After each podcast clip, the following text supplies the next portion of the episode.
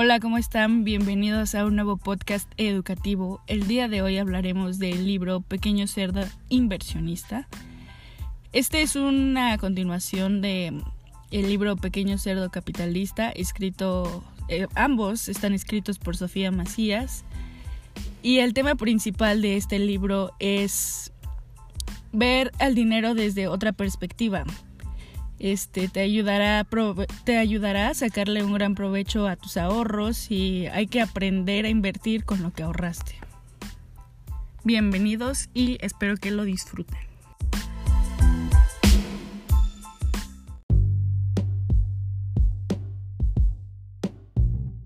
Capítulo 1. ¿Vas a invertir o apostar? Principios generales de las inversiones. En el primer capítulo podemos encontrar que el ahorro es la parte esencial para tener unas finanzas saludables. En este capítulo se dan a conocer y se ponen en evidencia las razones principales por las que no podemos ahorrar correctamente. La autora nos pone como ejemplo cuando estábamos más pequeños y no teníamos acceso a tanto dinero como ahora, porque en ese tiempo podíamos cumplir nuestras necesidades y darnos nuestros lujos con una cantidad de dinero mucho menor. Y una frase que resalto de este capítulo o que a mí me gustó es la de si no habías pensado en comprarlo antes de verlo, al adquirirlo no estás ahorrando, si acaso estás gastando con descuento. Al leer esta frase me sentí identificada porque pues eh, pasa muchas veces que ves algo y sientes que como está con descuento estás ahorrando, pero no es cierto porque no tenías contemplado comprarlo, entonces estás haciendo un, gasto innecesario y pues no es correcto. Ahora, para ser un buen inversionista debemos aprender a conocernos a nosotros mismos, así como entender que una inversión es algo que podemos adquirir hoy a cierto precio con la expectativa e intención de venderlo en el futuro a un precio mayor o que nos genere una entrada de dinero para hacerlo más amplio. Hay que tomar en cuenta que para invertir debemos saber para qué usaríamos ese dinero y en cuánto tiempo lo vamos a usar, es decir, saber lo que realmente queremos hacer con ese dinero. Ahora, la autora del libro nos enseña a identificar a un buen asesor, ya que es importante al momento de hacer inversiones.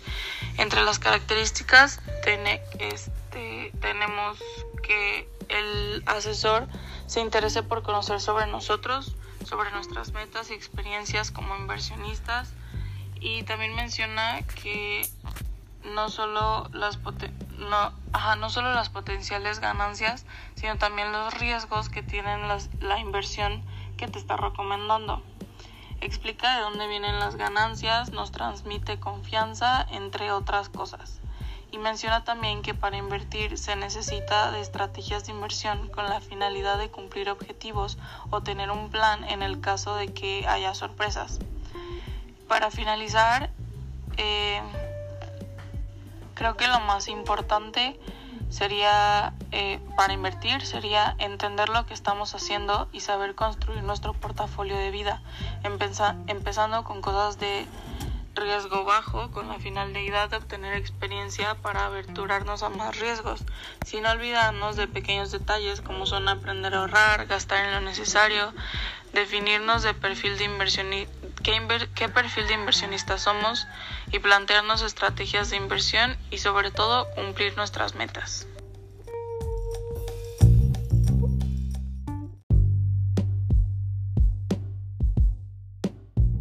Capítulo 2. Un ojo al gato y otro al garabato. ¿Qué factores afectan a las inversiones? Bueno, en este capítulo la autora eh, nos deja muy en claro que son muchísimos los factores que afectan a una inversión, que sería como de ensueños encontrar la inversión perfecta que generara cierto rendimiento y que se mantuviera así siempre, lo cual es imposible. Ahora, entre los factores que se analizan en este capítulo nos explica que de todas formas sigue siendo como inconsistente porque estos factores se, analizan en un estado de ceteris paribus, es decir, que pensando que lo único que varía es el factor que se está analizando y todo lo demás está estático, cuando no es así. Entonces, pues bueno, Eh, además nos menciona que los mercados pues se manejan por, por personas normales, ¿no? Entonces pues es imposible porque las personas tenemos emociones que este, son muy difíciles de contener, de regular, por lo que pues hay muchísima variación. Y los principales factores que se analizan en este capítulo son la inflación, los ciclos económicos, las tasas de interés, la política, las finanzas públicas, los impuestos y los desastres naturales. Empezaré con la inflación. A grandes rasgos, la inflación es el aumento general sostenido de los precios de los bienes. Nos pone el ejemplo de que si aumenta el precio del jitomate, eh, pues solo es el precio el que aumenta. Sin embargo, si aumenta el precio de toda la canasta básica, por ejemplo, eso es la inflación. Esto ocurre anualmente y nos explica que se debe evitar porque, pues, es, digamos que representa una pérdida en tu inversión. O sea, de la ganancia que tú obtuviste, debes restar la tasa de inflación y esa es tu real ganancia. Entonces tienes que cuidar mucho este, este aspecto. El siguiente punto son los ciclos económicos y nos habla de que mal que bien siempre hay ciclos y no se sabe cuándo durarán ni cuándo van a llegar. Hay altibajos todo el tiempo y bueno, nos habla de que no se trata de adivinar, sino estudiar estos ciclos y tratar de predecir o analizar en qué momento esto va a suceder para saber cuándo te conviene comprar, cuándo te conviene vender en una inversión. Ahora sí en las tasas de interés que están relacionadas con la inflación y otras cosas, pero bueno, esto se refiere a que el dinero también tiene un costo, todo tiene un costo. Este, entonces hay que cuidar mucho la cuestión de las tasas de interés porque en una inversión es importante que em, el rendimiento que te va a generar sea superior a la tasa de inflación. Si no, no vas a obtener ninguna ganancia y en el caso de inversiones como comprar un coche o algo así, por lo que tienes que pedir dinero prestado, igualmente tienes que cuidar mucho la tasa de interés porque eso te puede provocar estar pagando muchísimo más de lo que en realidad cuesta tú el activo que estés adquiriendo. El siguiente factor que analiza son las finanzas públicas y nos habla de que esto es importante porque si un país no lleva bien sus finanzas o está sobreendeudado, endeudado, tarde o temprano va a tener problemas para crecer y para pagar a sus acreedores va a terminar afectando la economía del país. Entonces, pues también es un factor importante que evaluar.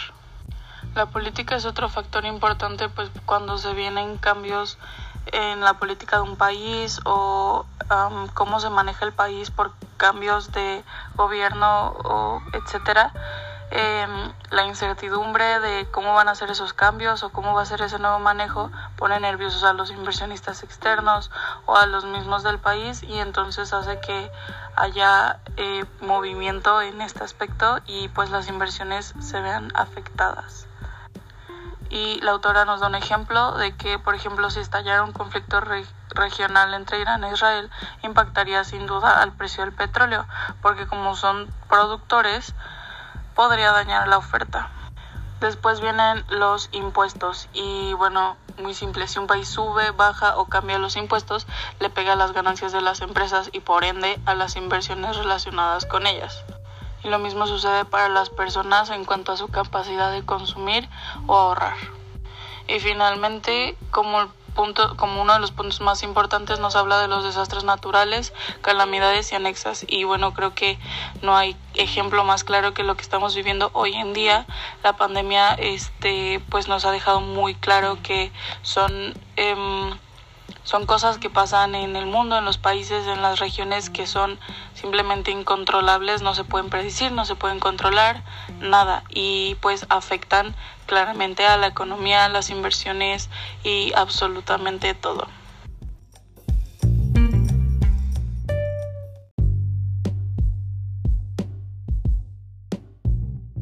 Capítulo 3. No corro, no grito, no empujo. ¿Qué hacer cuando los mercados van mal? En este capítulo nos explica que cuando hay una pérdida en una inversión. Para empezar, en las inversiones no pierdes o ganas hasta que vendes el activo. Es en algunos casos, estar en números rojos no es en realidad una pérdida, sino una minusvalía. Esto quiere decir que tu activo ha perdido el valor, pero no se ha perdido. Si la gente vende cuando el valor cayó, se dice que se realiza una pérdida. Pero la pérdida no es real o no ha sucedido realmente hasta que se concrete alguna operación. Antes de eso, la caída de su valor es contable o en números. Por eso, antes de correr a vender como loco, hay que evaluar qué tan grave es la baja y si todavía falta un rato para que se cumpla tu horizonte de inversión y si te puedes esperar a recuperar o qué hacer. Pero no puedes vender si tus números van rojos. Primero tienes que analizar la situación y después tomar una decisión, porque no todo está perdido. Puede que se vuelvan a recuperar las empresas o tus inversiones y se multiplique el valor.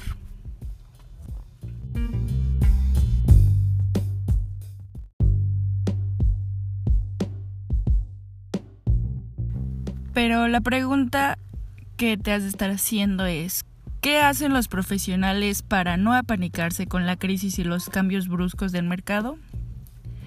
Lo primero es respirar hondo y que pienses en por qué tomaron las decisiones de inversión que tomaron. Si los motivos y sus metas no han cambiado. Si no es así, dejen ese portafolio en paz hasta que haya un nuevo aviso. Total, las crisis van y vienen y se lo toman con mucha filosofía. Supongo que eso pasa cuando ya viste tantas crisis, tantos sube y bajas, y ya no te espantas tan fácil.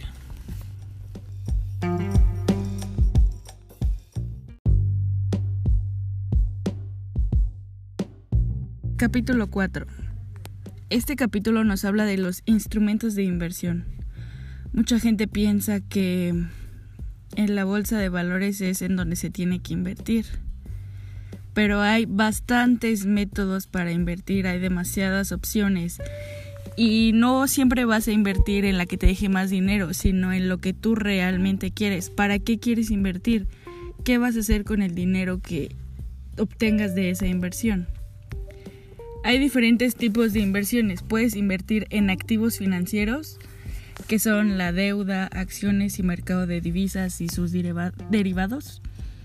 Y también puedes invertir en activos físicos como en negocios, en bienes raíces, en metales, en oros, en joyas, en colecciones de arte, de autos. Hay diferentes métodos de inversión y lo más importante es que siempre tienes que mantenerte diversificando tus inversiones porque así si pierdes en una, ganas en otra y no pierdes todo de un jalón. Siempre tienes como un colchoncito atrás y siempre tienes que tener claro hacia dónde van tus inversiones, cuál es el rumbo que les quieres dar y no te dejes guiar por cuál te va a dejar más rendimiento. Claro que importa, pero no te dejes llevar solo por el resultado, sino por dónde quieres ir.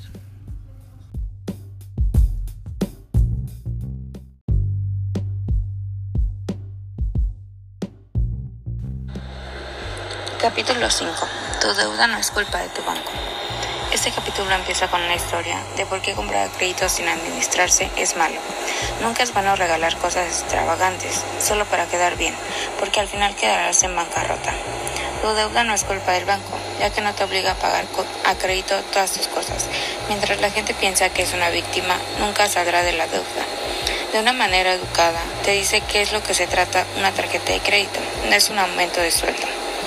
El crédito es una gran herramienta si la usas de manera adecuada. Además es un buen medio para generar un buen historial.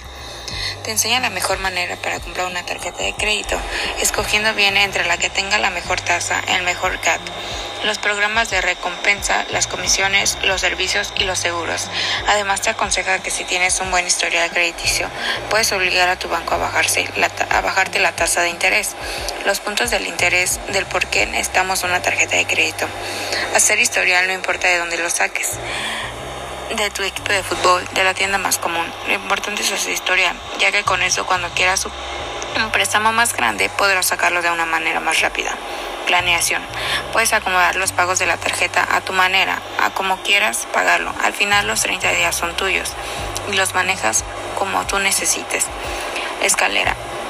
Al principio casi todas las tarjetas son caras y básicas en los beneficios, pero si puedes irlas pagando con regularidad, te pueden ir ofreciendo mejores condiciones. Acceso. La tarjeta te puede ayudar a pagar muchas cosas de emergencia cuando no tienes el dinero en efectivo, ya que también es un buen respaldo. Control. Ya que todos tus movimientos se guardan, puedes ir checando mes con mes qué es lo que estás haciendo y en qué se te va el dinero.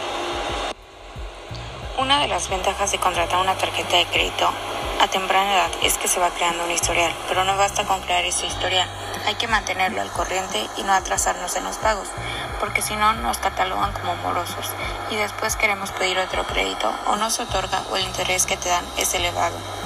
Otra de las ventajas de la tarjeta es que nos das más, más seguridad a que si cargamos efectivo, pero eso sí, debemos recordar, recordar pagar después del corte de lo que compramos. Esto nos lleva a que alguien sensato y responsable paga el total de lo que compró no está pagando el mínimo. Que si pagas el mínimo, tu compra se eleva en el costo, en costo por los intereses que pagarás. Ahora sí, ya encontramos en deudas. Lo mejor es readministrar nuestros ingresos y destinar una parte a la deuda. Si son varias deudas, empezar por lo más grande y seguir así hasta la más pequeña. Eso sí, pagas la misma cantidad de dinero en todas las deudas. Y si la deuda es enorme, puedes negociar con la institución y lograr que te baje el interés.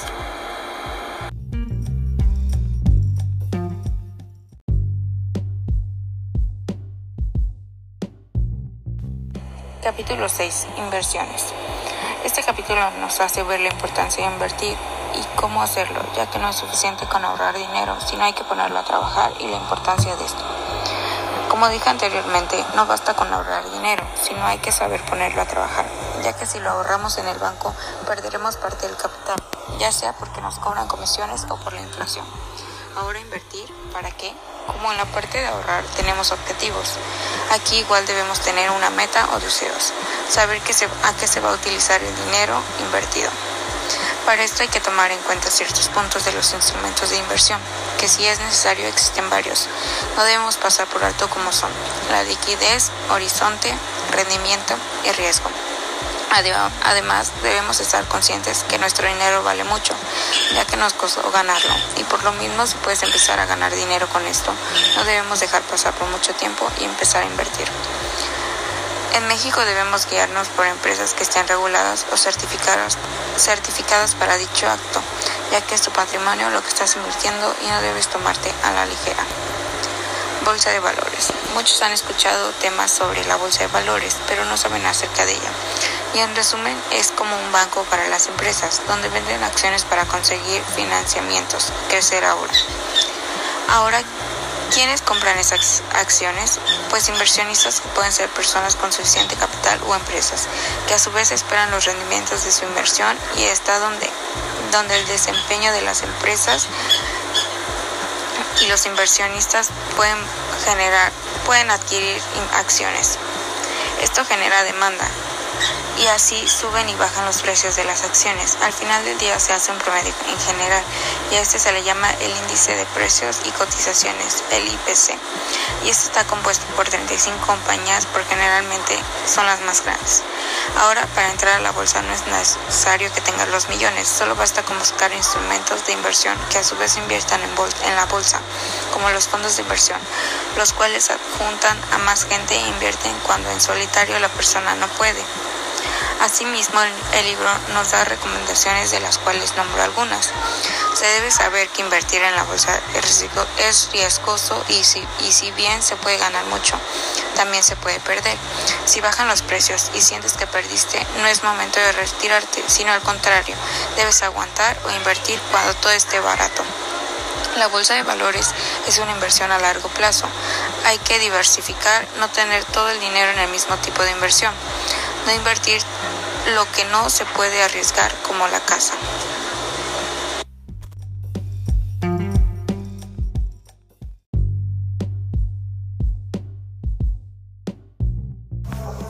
Bueno, esta es la continuación del capítulo 7, 8 y 9 del pequeño cerdo inversionista.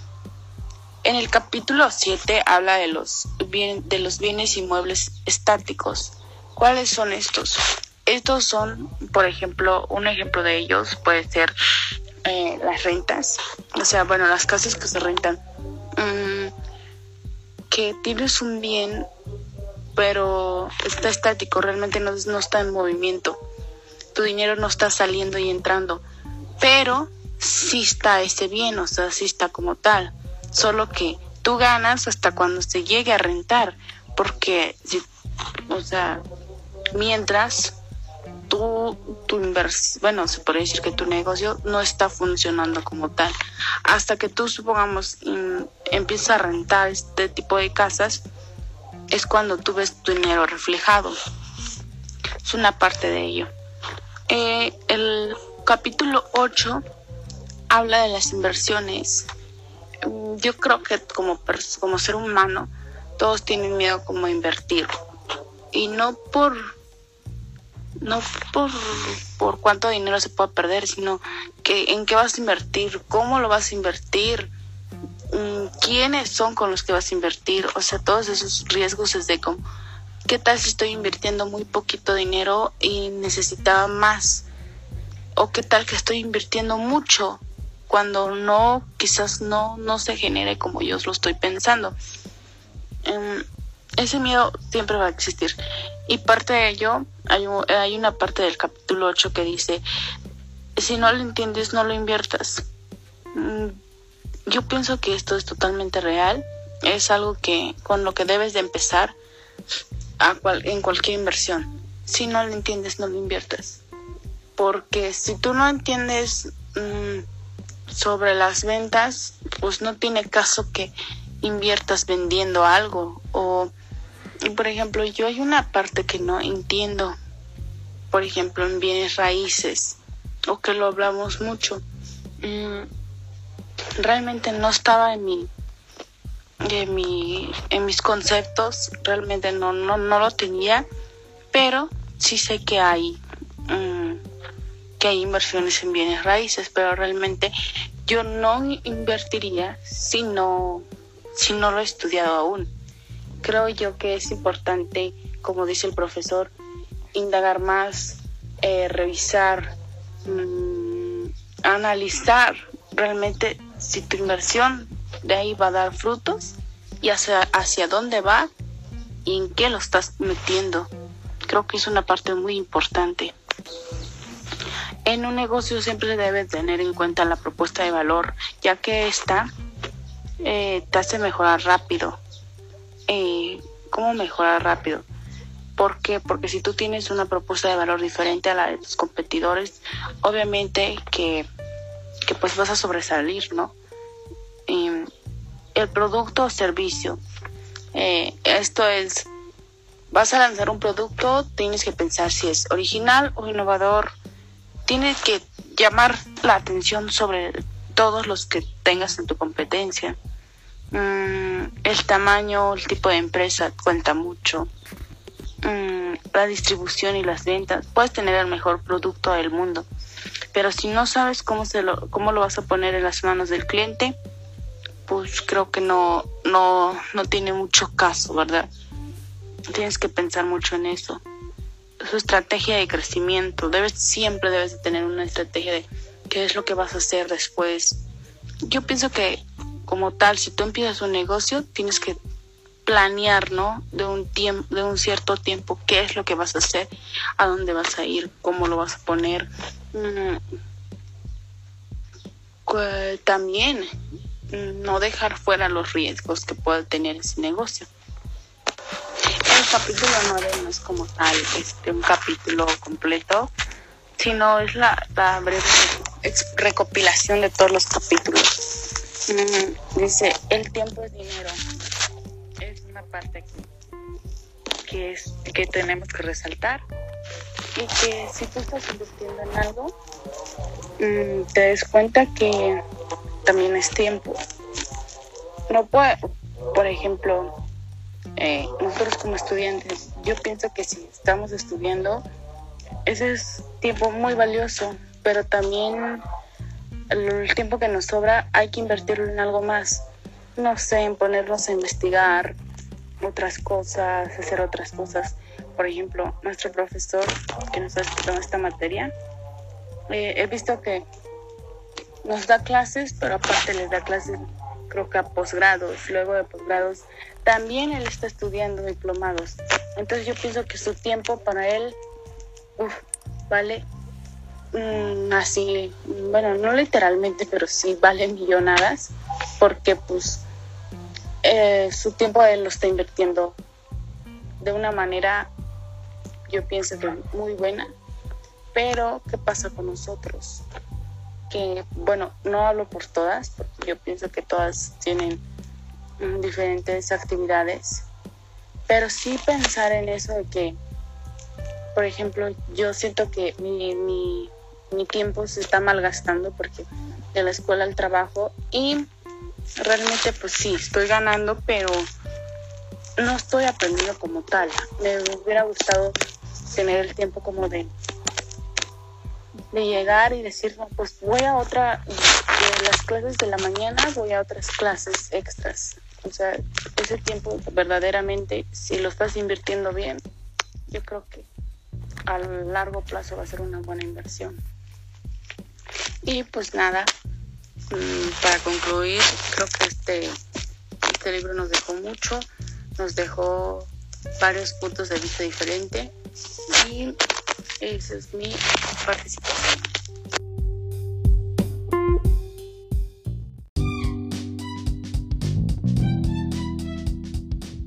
Y bueno, esto ha sido todo por parte de nosotras. Espero que les haya despertado el interés por leer el libro, por buscar medios de inversión, por buscar información y aprender sobre en qué te gustaría invertir, cómo lo harías y qué resultados obtendrías. Eh, yo soy Brani Álvarez, mis compañeras fueron Paulina Ramírez, Kimberly Blanco y Clara Inés. Eh, que tengan un excelente día. Gracias.